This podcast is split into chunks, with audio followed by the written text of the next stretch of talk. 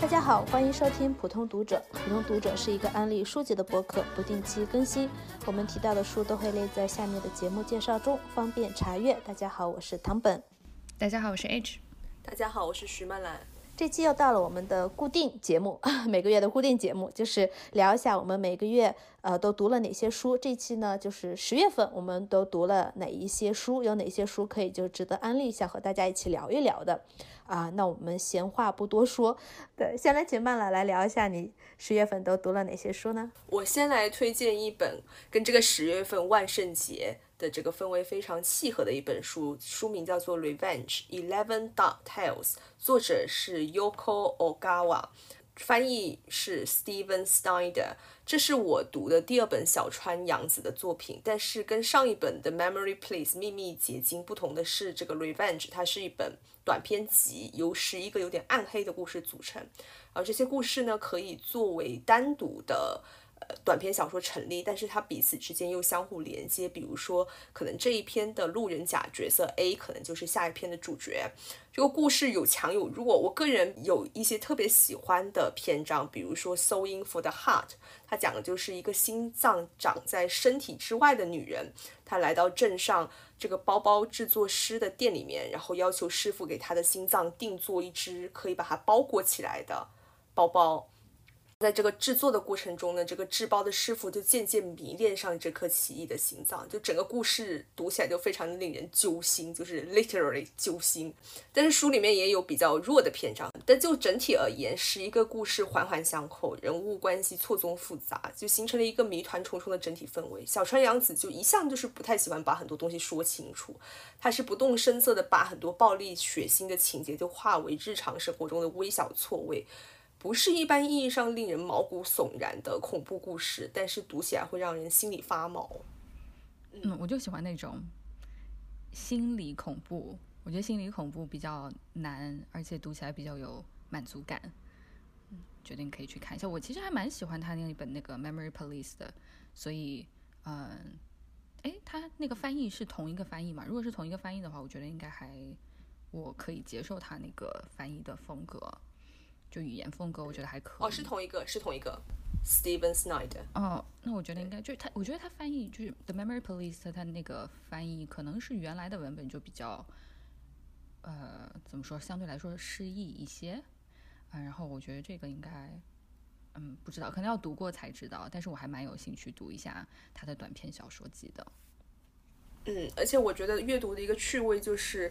的，他的人物关系网，就是你看的时候。每一个故事是可以分开来看，但是你整体来说，反正我是在读的过程中是不停的在画人物关系，就你感觉他像描绘出了一个小镇，然后这个小镇上就不停的有人离奇的死亡，就仿佛柯南去拜访了这个小镇。听上去蛮有意思的，而且我还专门去找了一下它这个日文版，然后对我我没有，就我我们图书馆有，但是它不见了，就是那公共图书馆，所以我就没办法借到这个啊。日文版来读，但是有人把它借出去然后丢了。啊，等等，他就写着他找不到了 这本书上面写的。哦，也有可能就是人家人家丢了这本书，对，或者他自己找不到了。呃，Who knows？对，然后他，然后这个那个什么，呃，小川洋子，对，也是我可能也就是只读了《秘密警察》那本书，其他其他好像没读过什么。但他其实还蛮火，他有一些呃作品什么不是还拍成电视呃电影啊什么的那种的。对，所以我而且他给我的印象是他老写那种就比较温情一些的，就就算是那种秘密警察，虽然他是没有写的很，呃，很清楚、很暧昧，但是他还是其蛮温情的一个呃风格这样子，所以我就不知道他写类似于鬼故事那种会写成什么样，什么死亡鬼故事那种，所以我还蛮好奇的他这个故事，而且他这本书好像日文版是蛮早期的一本书，对我还蛮好奇的，对啊，所以就有机会还蛮想读一下的。那说起来，呃，刚刚曼兰说的是一本短篇故事集，那我来说一个，呃，一篇短篇小说。嗯，因为我借的这一本书，它里面只有两个故事，然后我只对其中的一个故事非常的喜欢，就是《The Birds》，作者是达芙妮·杜穆里埃。这个短篇小说写的是，在一个英国的海边小镇，在十二月初的一天，有一个农夫察觉到有一群鸟的行为非常的奇怪。他就猜，也许是前几天突然降温导致的。那天晚上，他就听到卧室有打击玻璃的声音，他去关窗，他的手就被鸟啄出了血。然后天色越来越暗呢，越来越多的鸟来啄他们家的玻璃窗，尤其是他们家孩子的卧室，声音特别特别的大。好在天一亮，他们就飞走了。这个时候，他还是在跟他太太说：“哦，肯定是天气降温的原因导致了海鸥的行为这么诡异。”然后早上，他又拎着他家房子周围死去的一些海鸥去跟农庄上的人说昨晚的经历，大家也没把他当回事儿。他去海边买海鸥的时候，看见有很大的一群海鸥在等着涨潮。回家了之后，广播里面呃播报了呃英国其他地方海鸥攻击人的现象，他就立刻把家里的窗户用木板全部都封了起来，把孩子从学校里面接了出来。不久之后，就出现了大规模的海鸥攻击的现象。BBC 这个时候广播里面告诉大家，晚上千万不要再出门了，而且他们会因为这个紧急情况而停止广播。就在难熬的夜晚，他们就听到飞机的声音和飞机坠毁的声音，啊，他们就想说一定是政府出动了飞机来想办法消灭这些海鸥，但是飞机坠毁了。啊，随着攻击声的消失，他们就试图找到海鸥攻击的规律。他就想，也许是跟潮汐相关，海鸥只在涨潮的时候才会攻击。第二天早上，广播没有恢复播放，然后他家房子周围死的海鸥就更加多了。这些海鸥是不顾一切，以至于生命的代价去想要想办法进他们的屋子。活着的海鸥都邪恶地盯着他。他去农庄的路上，看到庄农庄主和他的家人都死了，镇子上的他的左邻右舍都没有能够躲过昨晚的攻击。他就带着一些必要的补给回到家。不久后，新一轮的攻击又开始了。因为希区柯克是受了这篇短篇小说的启发，拍摄了《群鸟》这部电影，太有名了，所以不得不要提一下。无论你有没有看过这部电影，对电影的情节是否印象深刻，大家都可以把电影的光环放在一边。去读小说的呃体验是非常不同的。我非常推荐大家去读一下达芙妮的这一篇短篇小说。达芙妮写气氛真的是写的非常的好。嗯，这篇小说里面没有血腥的描写，而是通过写你身边的最熟悉的事物、最不起眼的事物，一点一点的背叛你，用这种困惑和呃未知来营造恐怖的气氛。这个短篇小说是在一九五二年的时候出版的。我看到了一些分析，揣测说小说是，呃，隐喻二战的时候英国政府对国民保护的失败。我觉得惊悚小说或者恐怖小说这一点非常的有意思，就是给不同的人在不同的时候读，可能会读出一些不一样的恐惧的点。可能在五十年代的时候，因为战争的阴影还没有完全的散去，所以大家读到像乌云一样的一群一群的海鸥，会联想到战斗机。嗯，海鸟攻击人类会想到子弹或者是炸弹，而对于我个人来说，用我现在的眼光来读，把我的焦虑投射到这部小说里面，我读到的是一篇末世小说，我读到的是一篇对未知和未来的恐惧的小说，对自然灾害的恐惧以及对呃气候变化的恐惧，嗯，所以我很推荐大家去读一下这篇小说。对我，我听了 H 说的，尤其是那个 H 后面说的，就是对。恐惧不同的理解，这个我就觉得特别有意思。我很好奇，就是我自己读了之后，我能 get 到的那个 恐惧的点是哪个？对对，是哪？我能联想到的那个恐惧，或对我来说，什么是恐惧？就对现在的我来说，对，还蛮有意思的。而且，对我是第一次知道那个《希区柯克群鸟》是从这个小说里改编的。嗯，我今天还去看了一下他的。呃，希区柯克的就是剧照，我已经对希区柯克的这个群鸟电影我已经印象不是特别深刻了，但是它有很多非常经典的镜头嘛，然后它里面的鸟用的是乌鸦，啊，就更加呃沿沿袭了那个恐怖小说那个象征意义是乌鸦嘛，然后它这个小说里面是海鸥，就是是更我觉得是非常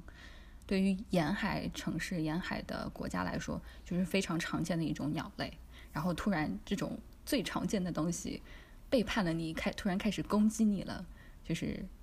就还蛮恐怖的。嗯，我其实没有看过这个小说，但艾诗这么一说，我就非常想去看，因为我个人很小的时候看了希区柯克的电影。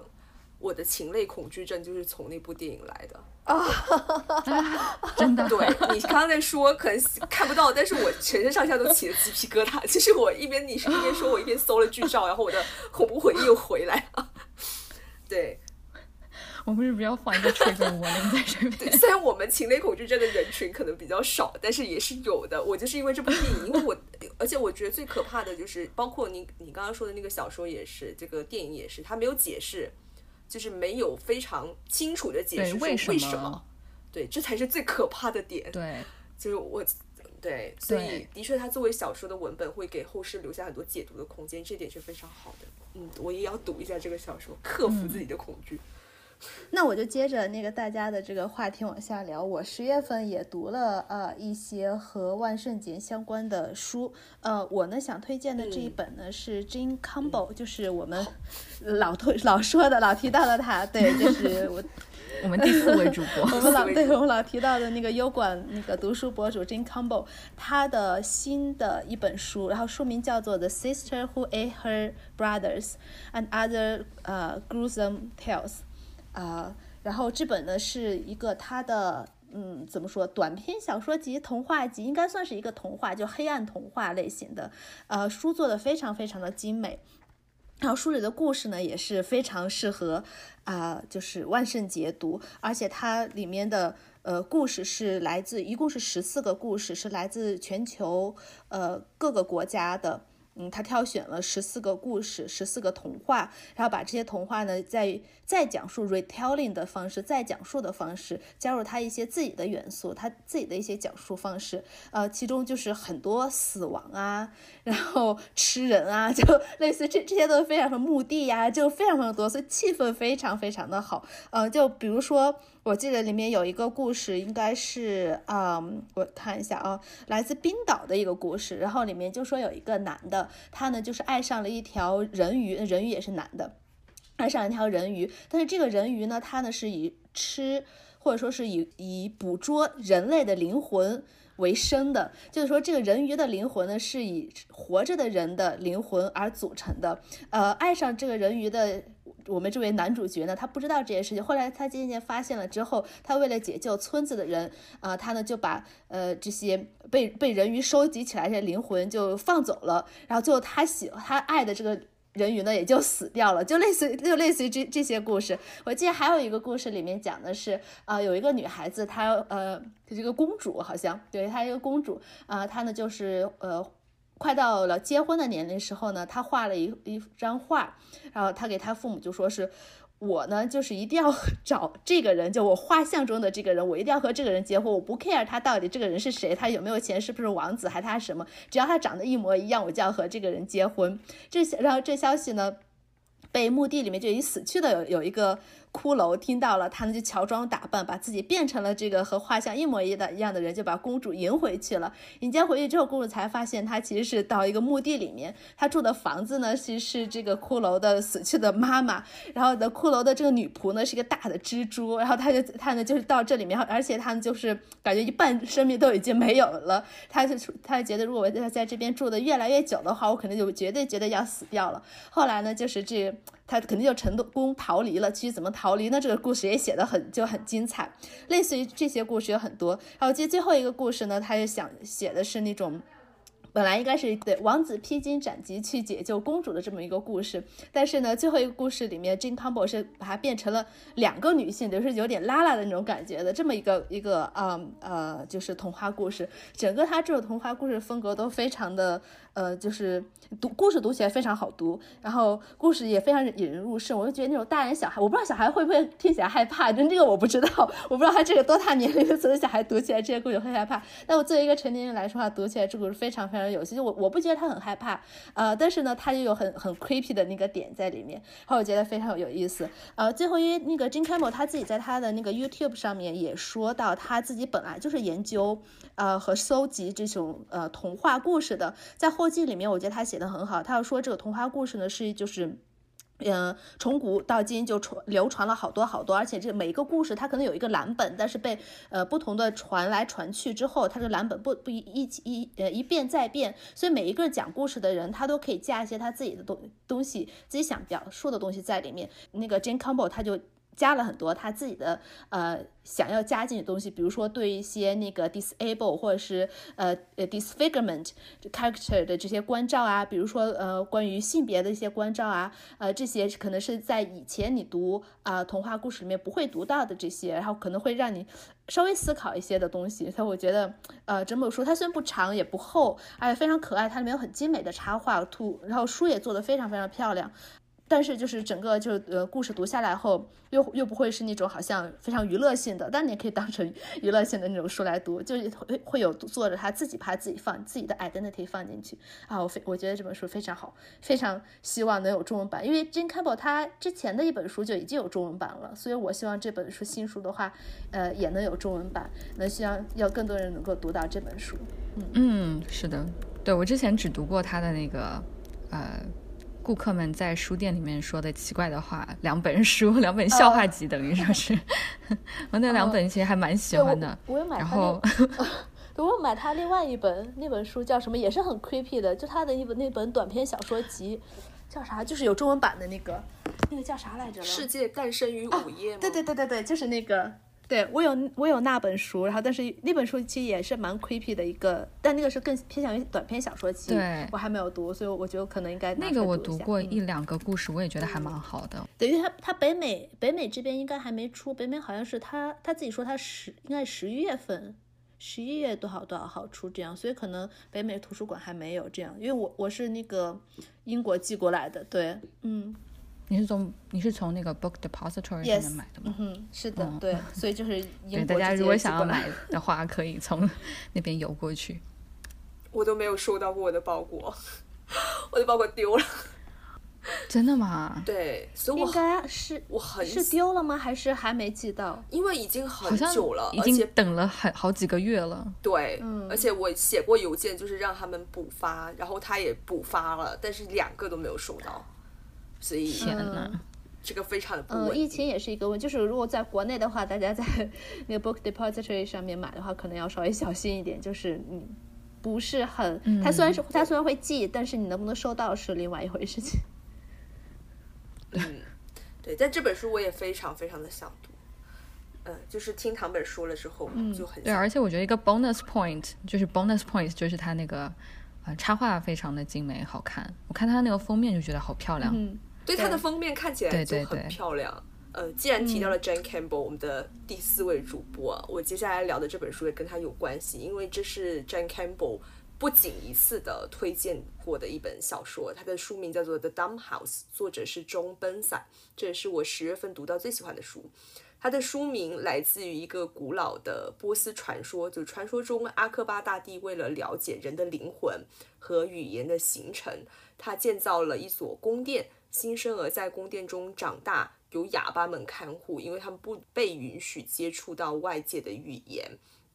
然后这个宫殿后来就被后世称之为 Dumb House。这本书就是建立在这个传说上展开的。就童言的叙述者，他听母亲给他讲过这个故事，就跟传说中的阿克巴大帝一样，他也非常着迷于人性。语言、灵魂这些话题，以至于他开始通过解剖动物来了解灵魂和语言究竟来自于身体的哪个地方。他一开始只是解剖死的东西、死的动物，但是后来开始解剖活物，并且着迷于那种稀有的活着的心脏在他手中跳动的瞬间，甚至到最后，他开始效仿传说，拿自己的孩子双胞胎来进行 dumb house 的实验，就从出生起就把这个双胞胎关在不见天日的地下室，拒绝与他们沟通，随时随地的监控他们。这不是剧透，因为在小说的一开头，叙事者就坦诚说他杀死了双胞胎。他说杀死双胞胎不是我的选择，就像把他们带到世上不是我的选择一样。接下来他坦白了，他不仅仅是杀死了双胞胎，在杀死之前，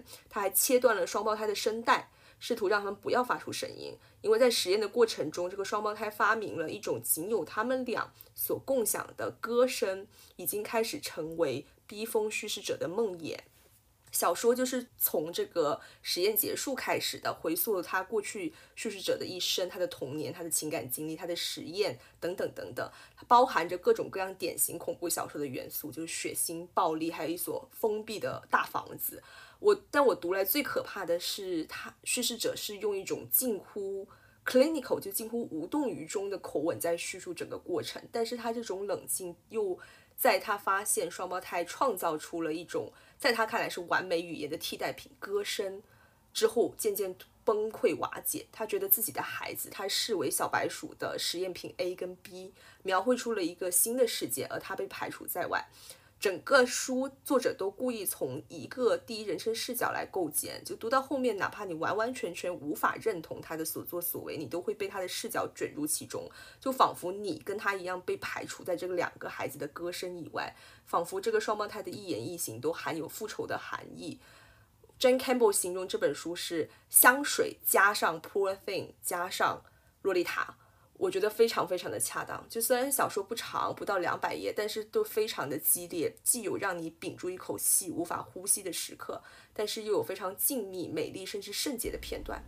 总之，在各种层面上都是非常令人不安的一本小说，就适合跟我一样喜欢变态内容的读者，或者说想要趁着万圣节来读一读变态内容的听众们阅读。好想读。其实 Jane Campbell 一开始在讲说他这是他呃几乎是他 all time favorite，就是他。最最最最喜欢的小说的时候，我就一直都很想读。嗯，对你现在被你现在这样一说，我听下来更加要赶紧去读一下。这本书就是那种，如果不是被推荐的话，我是不会拿起来去读的。就我就整个看起来就非常那种就畅销小说的感觉，就那种感就 genre fiction 那种感觉。但是听你这种一说的话，我觉得好像很好奇他到底怎么写的，很好奇他这种，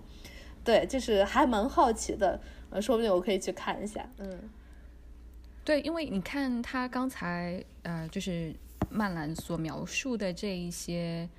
plot point，我就觉得就是有那种，如果说他写的不好的话，就有那种 sensationalism 的那个嫌疑，就是为了哗众取宠的那种嫌疑，就是为了让大家嗯。震惊而写而编而往嗯呃就编故事的感觉，对，就像编就是在编故事，对，所以这也是我可能是如果不被推荐的话，我不会拿起来的原因。对，就像 H 说的那种。嗯，我觉得说可能喜欢这种内容的人，他其实没有不是没有故意写的很猎奇，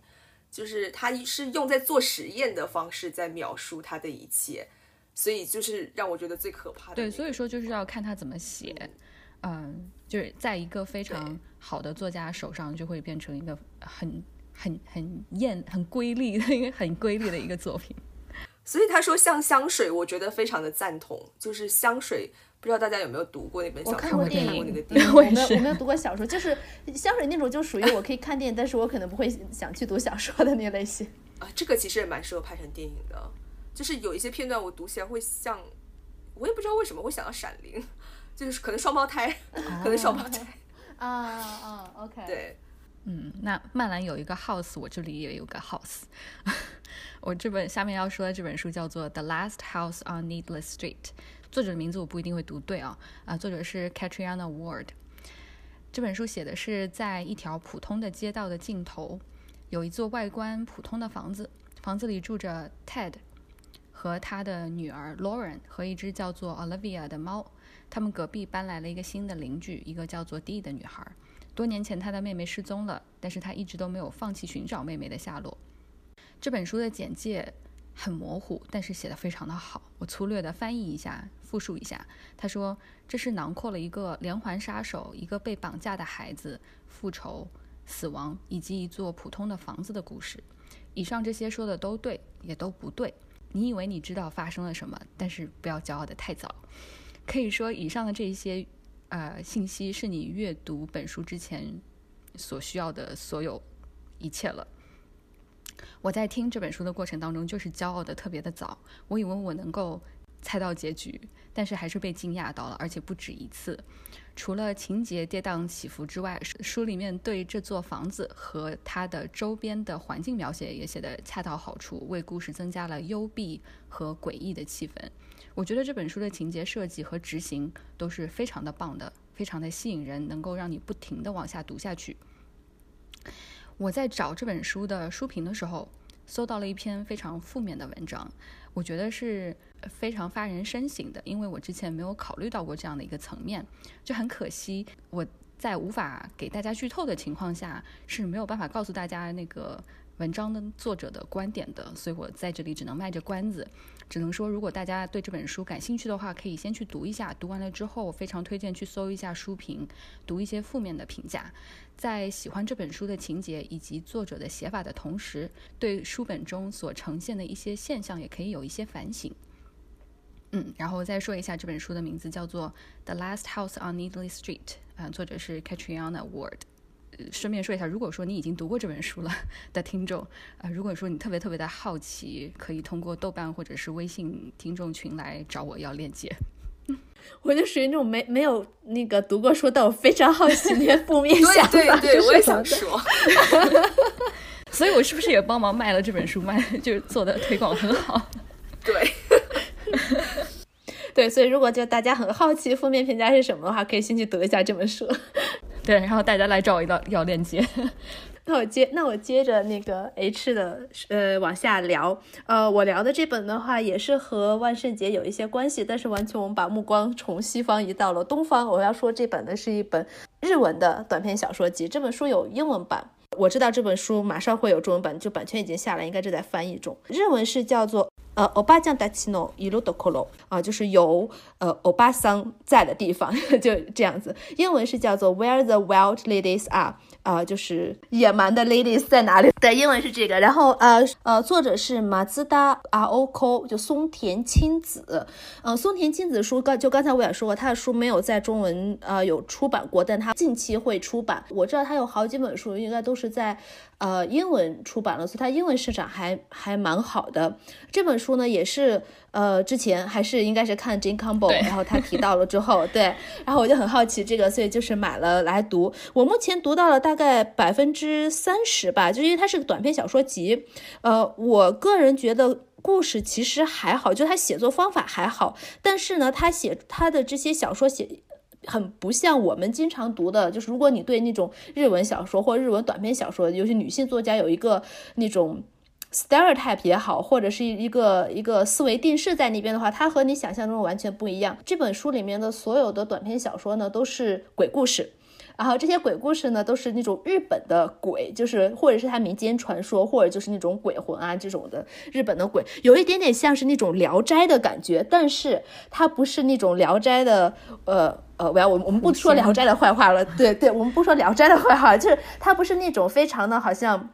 呃，男性主角啊，或者你怎么样，他是非常就加入了一些女性的，然后女权的一些思想在里面，所以有有几个故事，我就觉得还蛮有趣。可能我诟病一点就是他写的第一个太直白，第二个他的语言我觉得就日文方面来说，语言我觉得还好，嗯，就一般，不是他语言不是特别吸引我，但是他英文翻译的很好，这个等一下我们说再说。我先说他这个故事，呃，就有一个故事的话，我就。觉得很有意思，它里面写到说，这个故事的女主角，她呢和她呃同居了一段时间的男朋友分手了，她觉得她和和男和男的同居太烦了那种，也不是说她男朋友对她非常不好或者怎么样，她会觉得哦真的好烦那种，还有什么都要迁就他呀，什么都要想着他这样子，就觉得很烦。然后她和她男朋友分手了，呃之后她一个人去住，呃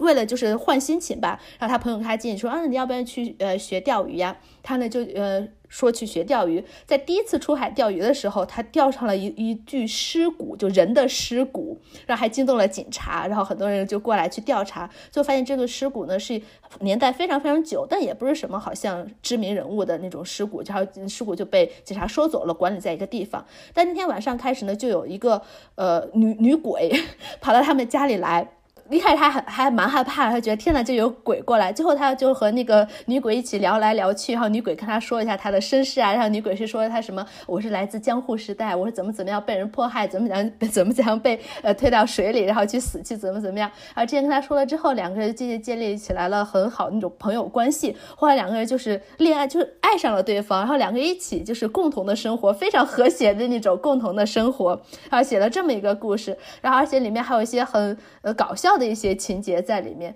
啊，就就是很简单，而且这故事我觉得非常非常直白的就写写到了这种呃现代女性和那种或者就是怎么说，就是那种女性的友谊或者女性的这种呃联盟，它是可以超越时空，甚至超越生死的。我觉得这是他故事的这核心的一个就是中心思想是这样说，就太太直白了这样子。但他写的就比较有趣，可能就是因为这点，我不是说特别特别喜欢呃它里面的这些故事，所以我没有说是一口气把它读完。但是如果对这个感兴趣的话，我还是蛮建议读的。它的呃英文翻译我是读了一点点，然后我觉得它英文翻译的很好，就这本书很适合英读英文版这样子啊。英文翻译译者是 Polly Barton。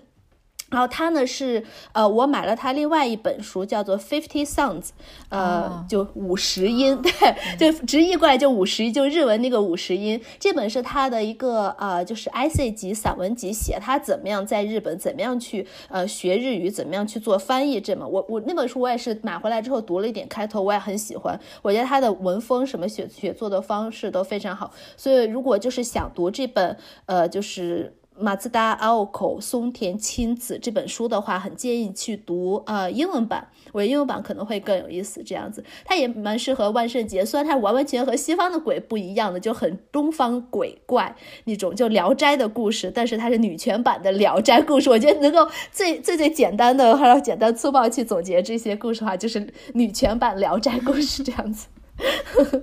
对这本书，我也是马克了很有一段时间了。自从 Jane Campbell 推荐了之后，我就非常想要去读这本书。嗯，看起来也应该要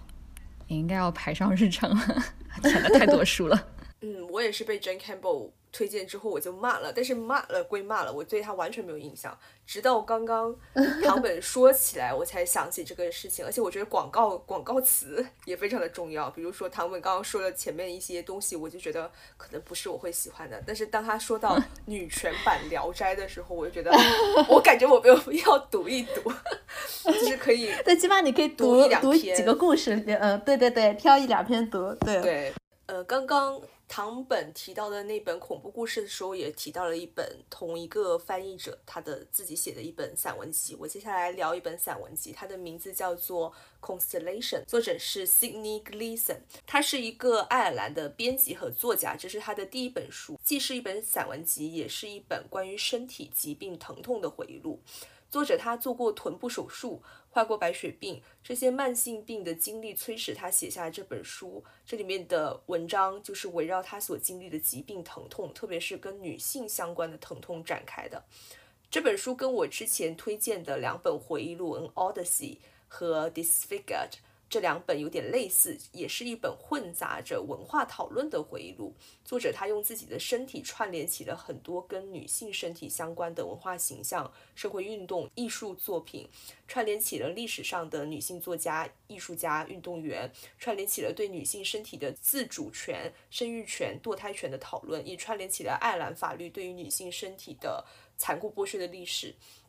我非常喜欢作者的语言，他流畅的切换在不同的话题之中，既有冷静辛辣的一面，比如他在写女性，不管她愿不愿意，总是跟母亲角色绑定在一起，总是被期待着总有一天会成为母亲时，他就套用简奥斯汀的讽刺笔法，写道：“It's a truth universally acknowledged that a woman in possession of a womb and a decent supply of egg must be in one of a child。”其实他会有很辛辣的一面，但是另外一 面，他的文笔又富有诗意。比如他在最后一篇中，他没有写一个传统意义上的 essay，而是写了一篇长诗给自己的女儿，温柔地告诉她说这个世界对女孩子有多么的不公，但是她应该坚持追求自己。这本书大概是在今年的十一月份会有中文版，叫做《我身体里的人造星星》，推荐大家感兴趣的话可以读一下。这本书其实就是。呃，我可能很早之前就随便 mark 了，以后就忘记了，就是因为它出了中文版嘛。然后十月份的时候，豆瓣上就是有这本书的编辑，可能推广编辑还怎么样，就给我呃发豆油，就说是有这么一本书。然后我就发现，哦，这本书其实是我 mark 过的，主要是因为这种我我个人不是特别喜欢这一类的题材，就是疾病啊，或者是这那个医疗方面，就我个人不是喜欢，所以我没有一直没有那个呃去看它。呃，听你这么说，它的语言，我我对它的语。语言比较感兴趣，对它的翻译我我读了一点，就是他那个编辑给我发了一个试读版，这样就 PDF 的试读版，嗯，就前面一点点，然后我看了一下翻译好像还不错，对，所以如果大家对呃这本书感兴趣的话，中文版十一月份啊就会出版，这样，嗯。嗯，说曼兰刚才说到作喜欢作者的语言，然后还就是这个散文集跟啊、医疗啊疾病啊还有点关系。我来顺嘴提一下，嗯，比较类似的一本书，我读到的一本小书就是叫做《Notes on Grief》，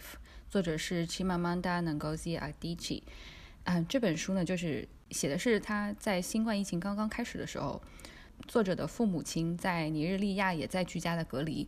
他的父亲呢就非常突然的去世了。这本书就是一本他整理自己情绪的书，是一本关于悲伤的书。Chimamanda Ngozi Adichie 他还写过《We Should All Be Feminist》和《亲爱的安吉维拉》这两本书，呃，我们在节目里面也都提到过。这两本也是短小精悍，既不耍小聪明，也不会故作清高，就是用身边大家都非常熟悉的事情和现象来阐述他的观点，三言两语就能把道理讲得非常的清楚，讲得很生动。这样的一位作者，吊唁他的父亲，书写悲伤，能把抽象的痛苦用白纸黑字表现出来，能让失去过亲人的人产生共鸣，找到知音，安抚心灵，也能够让有幸没有经历过这种痛苦的人了解这种情感。啊，这本书非常的短小，我听的是作者自己读的有声书，只有一个小时。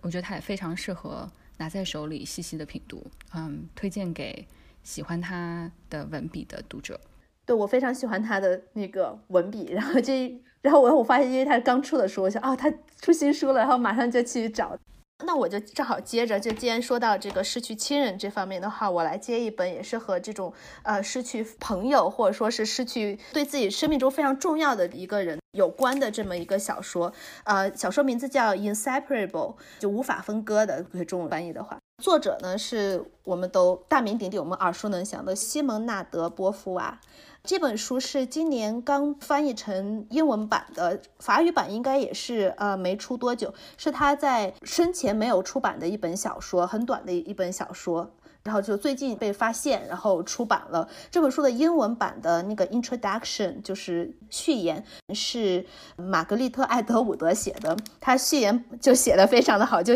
非常推推荐大家去读一下这个序言。具体我就不不呃不细说。这本书主要讲述的是两个女孩子的友谊和成长的故事，以及嗯。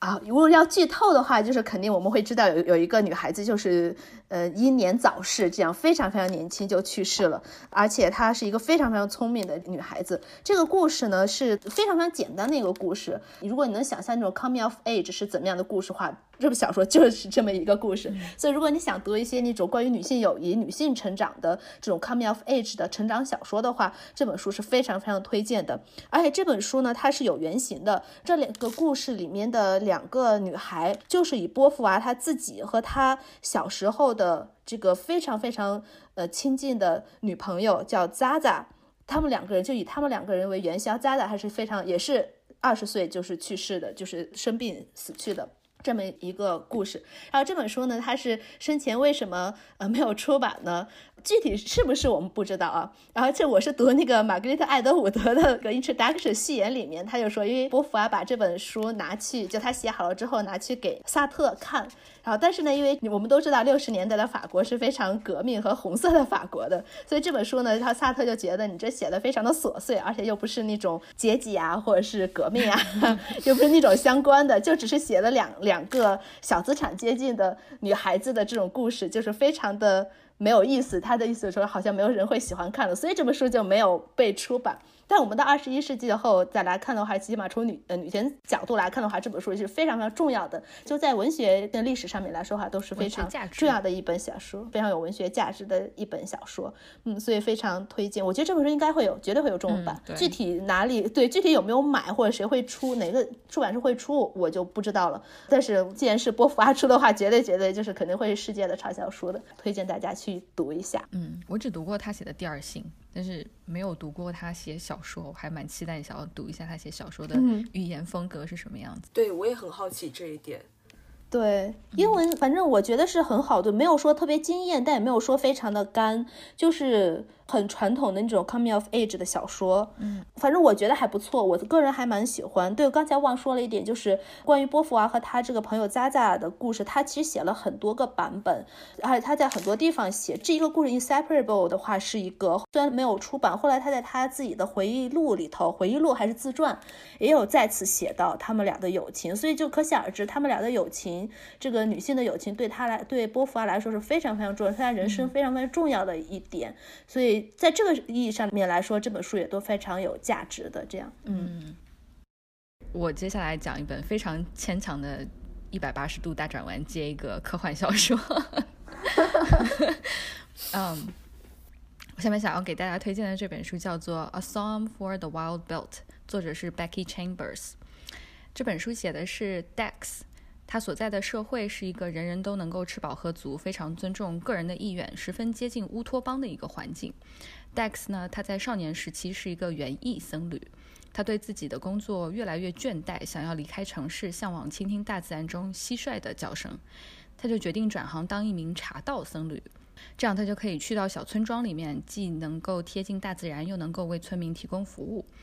他也拒绝了上层提供的培训和器材，但事实证明，做一名茶僧并没有看起来那么简单。他很努力地学习识别茶叶、调配混合茶，在一段时间内给了他生活一些新的意义和目标。他变成了一个大名鼎鼎的茶僧。然而，在攻克了奉茶的艺术之后，他又开始向往远方了。想起来，他成为茶僧是因为想要倾听蟋蟀的叫声。嗯，蟋蟀呢，在他这个社会已经濒临灭绝，要到没有人类活动的地方才能找到。终于有一天，他就决定翘班，去了荒野。然后在荒野里面遇到了一个野生的机器人 Moscap。在几个世纪以前，人类世界因为机器人的大量存在而变得非常的先进。有一天，机器人们突然获得了自我的意识，不想从属于人类，受人类的奴役，他们想要独立。人类呢就决定尊重他们的意愿，和机器人达成了一个非常和平的协议。机器人们就都走了，走的时候答应人类说我们会回来看看你们的。他们就走向了野外，之后就再也没有人见过他们。机器人就逐渐变成了一个都市传说。Dex 在大自然里面遇到的这个机器人是机器人们选出来的一个代表。去履行当时分手的承诺，去看看没有机器人的人类过得怎么样。他这一次旅途呢，一定要回答一个问题：人类需要什么？除了探讨讨论人类的社会之外，在两个人的交谈当中，还解释了什么是野生机器人，机器人怎么繁殖，怎么会有下一代？机器人在理论上面可以达到永生，但是他们为什么不选择永生？这是一本充满禅味的科幻小说，是一本充满了关怀的、很温柔的科幻小说。作者的语言非常的平实，阅读门槛很低，内容也很丰富。一个个看似简单的问题，不仅让小说中的人类主人公产生思考，也让读者们产生思考。是一本通过机器人让人类自省的小说，关于工业、关于社会、关于宗教等等。当人们什么都不缺的时候，还会有什么需要吗？会需要什么呢？这本书里面有一个，也有一套符合这个世界观的语言、宗教和规则，架构了一个新的世界，给这个系列的书籍打下了基础。这是僧侣和机器人系列里面的第一本书。作者自己说，他这本书是 Solar Punk，国内好像有翻译成呃太阳朋克或者是阳光朋克。Solar Punk 这个科幻分支呢，我他畅想的是，如果人类解决了当下。面对的严峻的环境挑战，尤其是气候变化和环境污染这两个问题，那我们会有一个什么样的未来？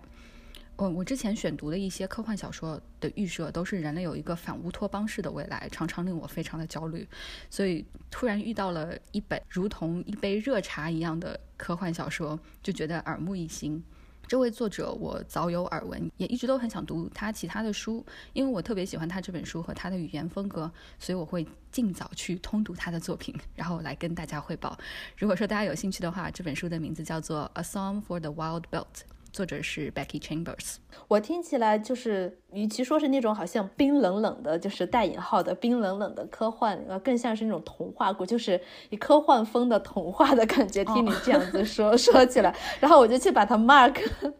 我 我就很想去读一下。然后，而且它也不是很长，说它是一个系列是吗？这本书？对，这是一个系列。对它这一本算是 novella，就是比较短的。这个系列目前是有两本，应该这样说，一本还没出版，一本已经对对出版了。好哦，哎，好哦，我觉得我这个应该是我会喜欢的，我我先去 mark 一下，希望最近可以得一下。就算你平常不读科幻小说，不喜欢这个这个类型的小说，你也可以去尝试一下。就是你不要把它当成科幻小说读，它就是一本蛮好看的一个故事。嗯，这么说我就想去读了。我一开始说科幻，我还有点担心。那我最后来说一本这本书，与其说是推荐，不如说我就是跟大家分享一下我的快乐。就是这本书的书名叫做《She Who Became the Sun》，作者是 Shelley Parker Chan，他是一个亚裔的澳大利亚作家，这是他的第一本作品，也是这个系列中的第一部。一开始会读这本书，是因为豆瓣有灵标了之后，就吐槽这个小说的设定怎么那么晋江网文。那么作为一个曾经的晋江网文爱好者或者说阅读者，我就勾起我的好奇心。他的小说是取材于朱元璋创立明朝的这段历史，但是在这本书中，创立明朝的不是朱重八，而是他的妹妹，在一次意外中被预言。总有一天会成就一番大业的朱重八意外死去，然后他的妹妹就顶替了死去的哥哥，开启了一代伟业吧，可以这么说。但就这个设定而言，的确不新鲜，就很多网文啊，或者说日本漫画都已经用烂了。但作者就是试图融入了很多跟性别相关的 queer 元素，就比如说一边是妹妹女扮男装顶替死去的哥哥，扮成和尚还跟将军的未婚妻搞基。一边就是皇子跟自家的美貌将军暧昧不清等等等等，我对这个情节倒是没有很多想说的。就是虽然说在细节上面所谓魔改了历史，但是大体方向都是没错的嘛。就是他最后成功了，创立了明朝，没什么悬念，也没什么意思。而且这种知天命的中二主角，我现在已经过了那个年纪了，就不太喜欢读这种。但我。没有特别喜欢这本书，但是特别享受这个阅读的过程，是因为真正吸引我读下去的是小说的语言。作者他很明显花了很很多功夫来把他的遣词造句中国化，比如说里面骂人都是骂 rice bucket，就是饭桶，或者说 sons of turtles，就是龟儿子，就 sons of turtles，或者说。Bad luck for your eighteen generation of ancestor，就是倒了十八辈子的霉，或者说起鸡皮疙瘩，它不是 goosebump，它是 chicken skin。呃，我最最印象最深刻的是它里面写云雨之事，就写做爱，它就写着 the business of raining cloud。然后我在想说，在没有注释的情况下，一个欧美的读者如何？去理解这个云雨，就是他们会怎么理解？通过上下文，通过上下文，对，只能靠上下文。就是就是很多像这种，如果换成一个中国人写出来，我们就会觉得是 Chinglish 的词汇，或者说表达，整本书都比比皆是。因为我听的是有声书，所以我听的过程中是一边听一边笑，一边猜一边骂的这么一个状态。就是特别有参与感，就推荐给想要读一本由 Chinglish 组成，然后写的是跟中国中国历史相关，但是又有一定 queer 元素的通俗小说的听众可以试一下。就我觉得可以可以试着读一点点，我觉得会被逗笑的。就我真的听的过程中，就一直都是属于一个被逗笑的情况。对啊，曼兰说到这个话，就是呃，我正好想提一句，这是我以前读过的，然后就类似的啊，类似，那我不能说类似，但也说是用英文写的中国历史相关的啊推理小说。然后这本书就叫做《Jade Dragon Mountain》，然后作者是 Elza Hart。我知道的是这本书是有呃中文版的，中文版叫做《玉龙雪山》，但是我不知道为什么好像还没有卖啊，还是我不知道它具体有没有具体出版还是怎么样。But anyway，它这个是可能有三本书，这个推理小说，呃，是叫所谓的李杜系列，就是它这个男主角叫做李杜，啊，它设定是在可能是乾隆。因为他马上要清清朝马上闭关锁国的这么一个时期，呃，我读的第一本那个《J Dragon Mountain》的时候，里面就是这个李杜，他是作为一个朝廷官员，犯了一些事情，被打发到边疆，就他把他打打发配到那个云南。呃，云藏交接的地方，云南和西藏交接的这个地方，在这个小城里面发生了一桩呃凶杀案啊，然后呢，他呢就需要解谜，然后同时呢，加上天子要到这个地方呃来不算是微服私访了，但就要来视察，然后就加上这么，然后还有个日食，这么几个事情就联合在一起。呃，我是因为想到这个是 刚才曼婉说那个是非常的，就是好像很很 pop culture，然后加上了很多那种很呃 entertainment 元素和想象的元素在里面。这本书反而呢是它肯定是非常有很多想象元素，里面的很多那些角色都是架空的，但是它这个历史写的非常非常真实，以及那种在呃清朝就我们所谓的清朝当时非常的自大。然后呢，已经不看周围的一些世界，他开始闭关锁国。这么这个这个 tension，他写的非常好。为什么会发生这些事情？当时其他人是怎么样怎么想的？这个呃，主角男主角李杜他又是怎么样想的？这些我觉得他写的非常非常好。嗯。然后再加上他的这个推理呢，是那种本格推理，就是柯南式、柯南式的，就就是那一个是密室，一个是大概你知道有那么几个嫌疑人，然后你要去猜到底是谁，就类似这种。我我个人很喜欢就这种非常非常那种很 straightforward 的这种推理的，他整个那个推理的这种写的也还蛮有趣的。我我蛮推荐这一本。另外，我觉得应该很多人都知道，是一个漫画叫做《王者天下》，同样是细说历史。对，这个漫画是写那个秦始皇统一中国的。然后也是架空的，里面这个男主角，然后叫做什么？叫做信，就是信信任的信。他那个秦秦代历史里面其实有这个人，但是不是 像这个漫画里面这么写的。漫画里面就写着一个少女少年漫这么一个漫画。anyway，就是他是以这么一个就是改写历史的一个方式，重新写了这个秦朝怎么样去统一中国的这个故事。好，我这这个写的也蛮有意思的。anyway，就是我就想到了这么几个，就很拿这种。历史说事儿的，细说历史啊，或者拿历史编故事的这么几个，用中国历史编故事的这么几个东西，嗯嗯，我觉得这些听起来都蛮有意思的。我对这本呃《She Who Became the Sun》的诟病就是它没有，虽然把性别可能这方面加强了一点，但是实际上没有很展开来说历史的部分。当然，我看了一下作者的采访，他好像也没有这个想法，他就想写一个通俗的小说。我看一下采访，说他为什么要写这本书，是因为他想要在这种奇幻、然后爱情、历史的这种元素中，一直都没有读到 queerness，就是没有读到跟性别 LGBT 相关的书，所以他就想要写这么一本。他就说，嗯，像中国或者说很多亚洲的连续剧和漫画作品，它都有这种元素。就是像我们看的仙侠、历史剧等等等等，但是缺少了 LGBT 的角色在里面。但是像很多中国的 BL 文，他做到了，但是又是中文的，所以他就想要故意写一本英文的，然后把这个两者融合起来的通俗小说。看了一下是这样子的，所以很明显他受了中国 BL 文的很多影响啊。从他的那些 设定上来看，嗯，对。那说他是像晋江文，还真是没错，是吗？对，就是真的没错。真的没冤枉。对，我觉得应从从描述上面来说，真的很像。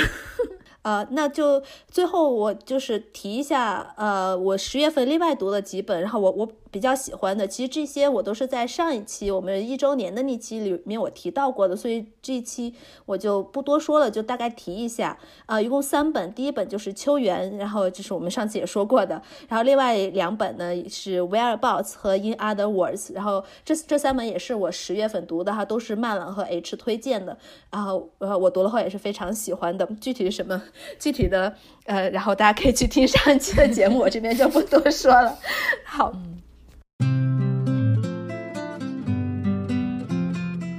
那么以上就是我们啊十月份读到的，呃，觉得有意思的，想和大家拿出来分享的这些书。因为我们上一期节目也说也说过，就是经典阅读这一块已经好长时间没有大家一起共读了，因为因为乱七八糟的事情，生生活琐事，嗯，被生活所逼，生 活生活，对。总之我们就没有开始的各个原因和我们开始，所以我们从十呃十月份这期我们就来呃说一下今年最后就是十一月和十二月呃读一本呃名著共读。对我们啊挑的这本书呢就是伍尔夫的《奥兰多》。啊，希望如果大家感兴趣的话，可以和我们一起阅读。我们希望能在十一二月底的时候来聊一下这本书，就看如果有机会的话，到时候我们再说以什么方式来聊吧。然后至于就是我们之前也有每个月的阅读主题，我们也有几个月没有一起开始了。不过呢，就是那个阅读主题都是从二零二一年。呃，阅读挑战里面选出来的，还有两个月就到年底了，大家的阅读挑战做的怎么样呢？完成度怎么样呢？如如果你要感兴趣，第一次听我们节目的话，感兴趣的话，呃，可以就是从现在开始加入进来，看一下我们看一下你这一年读过的书里面有哪些是符合这些阅读挑战的，对，可以对号入座，对，可以对号入座，然后以及如果你们还没有读到的话，可以去就是呃找一找读啊。阅读挑战其实也不是一个硬性的标准，主要就是给希望大家拓展阅读的范围和涉猎的领域，然后拓展自己的一些啊走出阅读的舒适区，找一些你可能没有读过的东西，或者你没有想到要读的东西，或者是啊你实在不知道要读什么的时候的话，这些阅读挑战可以给你一个嗯一个方向吧，这样或者给你一个对灵感，对，所以就是啊我们还是十二月份年底的时候来回顾一下这个今年的阅读啊挑战，去看一下我们都完成了什么，然后读了什么，或者是没有完成什么，对，十二月份再说。那么我们这期节目就到这里，希望大家多多参与我们的名著共读和阅读挑战，以及给我们留言。你们十一月份都读了哪些书？也欢迎给我们推荐，然后给我们安利。那么我们下期见，拜拜，拜拜，拜拜。